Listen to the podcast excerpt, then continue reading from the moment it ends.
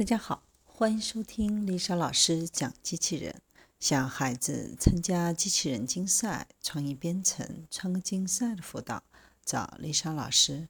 欢迎添加微信号幺五三五三五九二零六八，或搜索微信公众号“我最爱机器人”。今天丽莎老师给大家分享的是人工智能十大发展方向之二六：视网膜识别。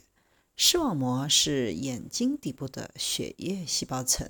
视网膜扫描是采用低密度的红外线去捕捉视网膜的独特特征。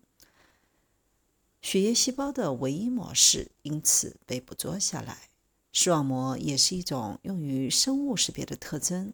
有人认为视网膜是比虹膜更唯一的生物特征。它要求激光照射。眼球的背面以获得视网膜特征的唯一性。虽然视网膜扫描的技术含量较高，但视网膜扫描技术可能是最古老的生物识别技术。在二十世纪三十年代，通过研究就得出了人类眼球后部血管分布唯一性的理论。进一步研究表明，即使是孪生子，这种血管分布也是具有唯一性的。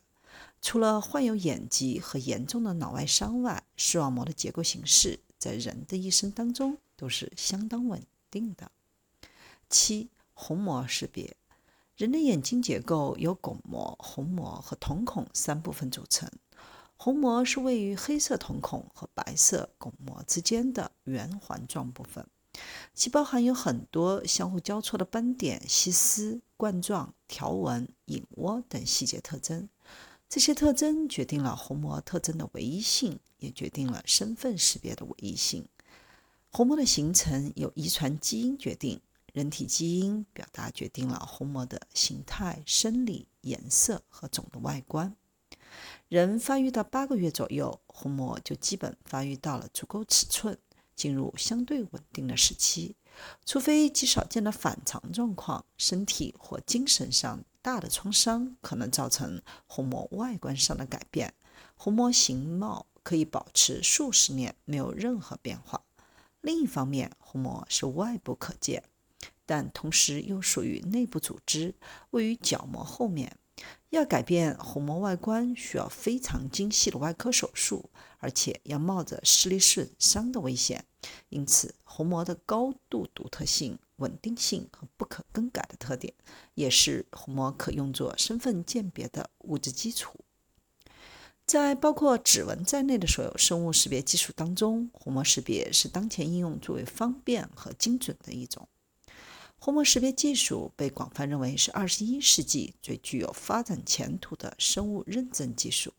未来的安防、国防、电子商务等多种领域的应用。也必然会以虹膜识别技术为重点。八、掌纹识别。掌纹识别是近几年提出的一种较新的生物特征识别技术。掌纹是指手指末端到手腕部分的手掌图像，其中很多特征可以用来进行身份识别，如主线、皱纹、细小的纹理、分叉点。掌纹识别也是一种非侵犯性的识别方法。用户比较容易接受，对采集设备要求不高。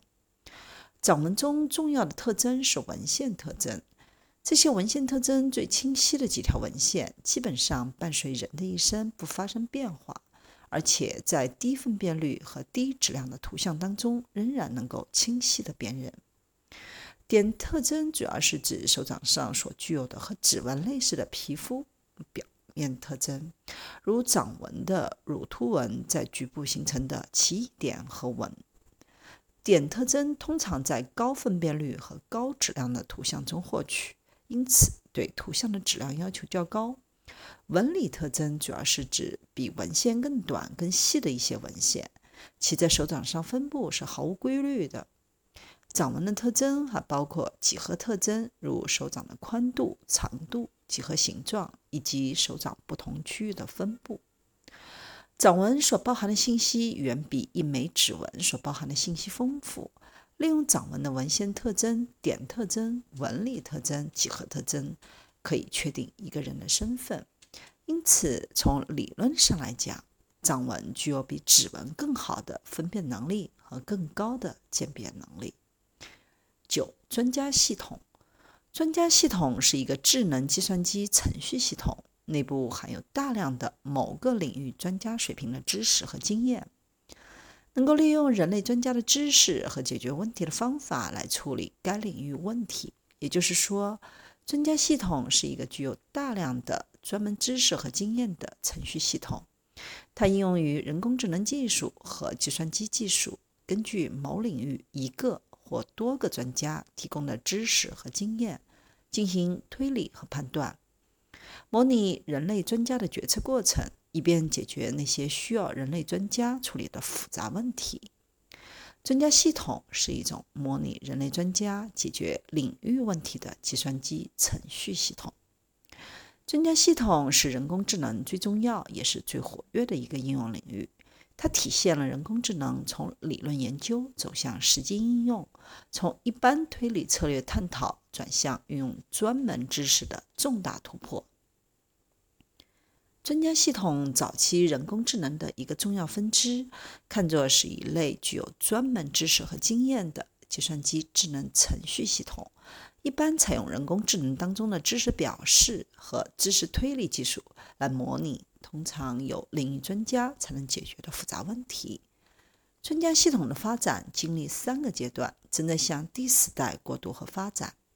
第一代专家系统以高度专业化、求解专门问题的能力强为特点，但在体系结构的完整性、可一致性、系统的透明性和灵活性方面存在缺陷，求解问题能力弱。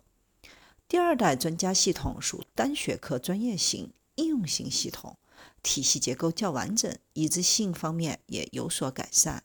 在系统的人机接口、解释机制、知识获取技术、不确定推理技术、增强专家系统的知识表示和推理方法的启发性、通用性等方面都有所改进。第三代专家系统属多学科综合性系统，采用多种人工智能语言。综合采用各种知识表示的方法和多种推理机制及控制策略，开始应用各种知识工程语言、骨架系统及专家系统开发工具和环境来研制大型综合专家系统。在总结前三代专家系统的设计方法和实现技术的基础上，开始采用大型多专家协作系统、多种知识表示、综合知识库。自组织解题机制、多学科协同解题与并行推理、专家系统工具与环境、人工神经网络知识获取及学习机制等最新的人工智能技术，来实现多知识库、多主体的第四代专家系统。十、自动规划。自动规划是一种重要的问题求解技术，与一般问题求解相比。自动规划更注重于问题的求解过程，而不是求解的结果。规划要解决的问题，如机器人世界问题，往往是真实世界问题，而不是比较抽象的数学模型问题。与求解技术相比，自动规划系统与专家系统均属高级求解系统和技术。规划是一种重要的问题求解技术，它从某个特定的问题状态出发，寻求一系列行为动作，并建立一个操作序列，直到求得目标状态为止。规划可用来监控问题求解过程，并能够在造成较大的危害之前发现差错。规划的好处可归纳为简化搜索、解决目标矛盾以及差错补偿提供基础。